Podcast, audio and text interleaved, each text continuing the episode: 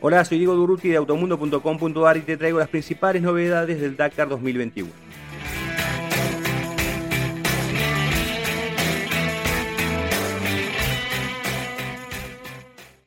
El Dakar 2021 cumplió con su quinta etapa entre Riad y Alcaizumá con una especial de 456 kilómetros.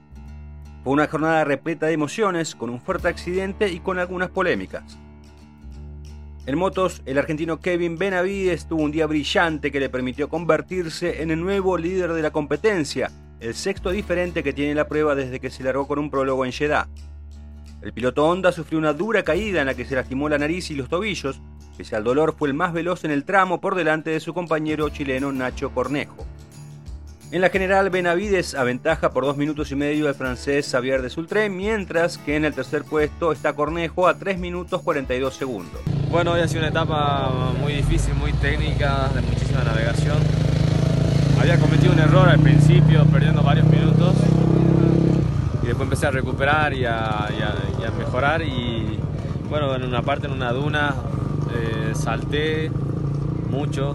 Y, pensaba que no había nada del otro lado y me encontré con un gran hueco y una duna de frente y caí, un impacto muy muy grande, muy fuerte y eh, me puse duro en el aire y cuando impacté eh, pegué con el casco contra, contra el GPS, de hecho rompí la pantalla del GPS, partí el casco también y bueno, y parece que esta parte me golpeó en la nariz y me rompió Creo que no está quebrada, pero bueno, tengo acá una cicatriz, va, una herida. Y nada, eh, me doblé también los tobillos, que es lo que me duele, que voy a chequear ahora. Nada, me levanté y me faltaban 180 kilómetros para el otro refueling. Así que fui sangrando hasta, hasta, el, hasta el próximo lugar. Ahí me asistieron un poco los médicos mientras cargamos combustible y después continué igual la etapa. Así que ha sido bastante dura, con bastante dolor, pero, pero bueno, con un buen sabor. En cuatriciclos hubo otra gran alegría para la Argentina a través de Nicolás Cavigliazo y Manuel Andújar, que terminaron primero y segundo en la especial. Este resultado se repite en el acumulado con Cavigliazo como puntero con 23 minutos de ventaja sobre Andújar. Eh, hoy tuvo una especial muy larga, hicimos 470 de, de carrera hicimos también otros 400 de enlace, así que tuvo el día, el día muy largo. Pero bueno, por suerte pudimos, pudimos ganar, pudimos hacer buena diferencia con los chicos que venían arriba, así que, así que de 10 para la, general. Mañana también nos quedan otros 400 kilómetros de, especial, así que va a estar, lindo, va a estar, bravo.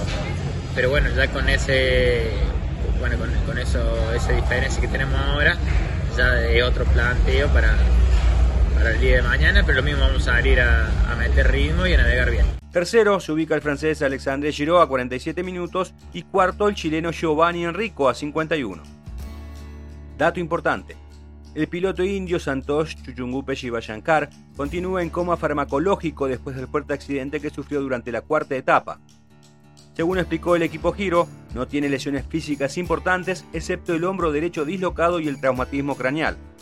Asimismo informó que los médicos que lo atienden han decidido que la mejor forma de manejar la lesión es reducir al mínimo las funciones corporales y mantenerlo sedado. En autos todo sigue igual con Stefan Peter Hansel al frente. El francés terminó tercero en el tramo que ganó el sudafricano Ginil de Villiers, pero lo más importante es que llegó por delante de Nasser Alatilla, su único rival por la victoria. Esto le permitió a Peter Hansel aumentar su ventaja sobre el catarí a 6 minutos, dos más que los que tenía hasta la cuarta etapa. El trío de punta en la carrera lo completa Carlos Sainz, quien volvió a penar con la navegación. Bueno, para mí eh, estoy la verdad es que un poco desmoralizado, un poco disgustado porque el rally parece más una gincana que, que un rally ride. Llevo 14 Dakares y nunca en mi vida me había perdido dos días, media hora, todo el mundo perdido buscando puntos. Esto no es, esto no es el Dakar. El que sí tuvo un buen día fue el mendocino Orly Terranova, culminó séptimo en la especial y avanzó hasta el octavo lugar en la general. El cuyano tiene adelante al español Nani Roma, quien ahora es el mejor representante del BRX después de la penalización que sufrió el francés Sebastián Loeb. El múltiple campeón del WRC fue sancionado por excederse en la velocidad en una zona lenta durante la cuarta etapa y ahora marcha décimo. El susto de la jornada lo protagonizó el sudafricano Gen Lategan, piloto del Toyota Gazoo Racing, que se fracturó la clavícula luego de un espectacular accidente en los primeros kilómetros del especial. Entre los vehículos livianos, el chileno Chaleco López reforzó su liderato con la victoria en el tramo. Ahora le lleva 10 minutos al polaco Aaron Domsala. Tampoco hay cambios en la categoría camiones, con Dimitri Sotnikov como líder con media hora de ventaja sobre Anton Shivalov luego de finalizar tercero en la selectiva que ganó Andrei Karchinov.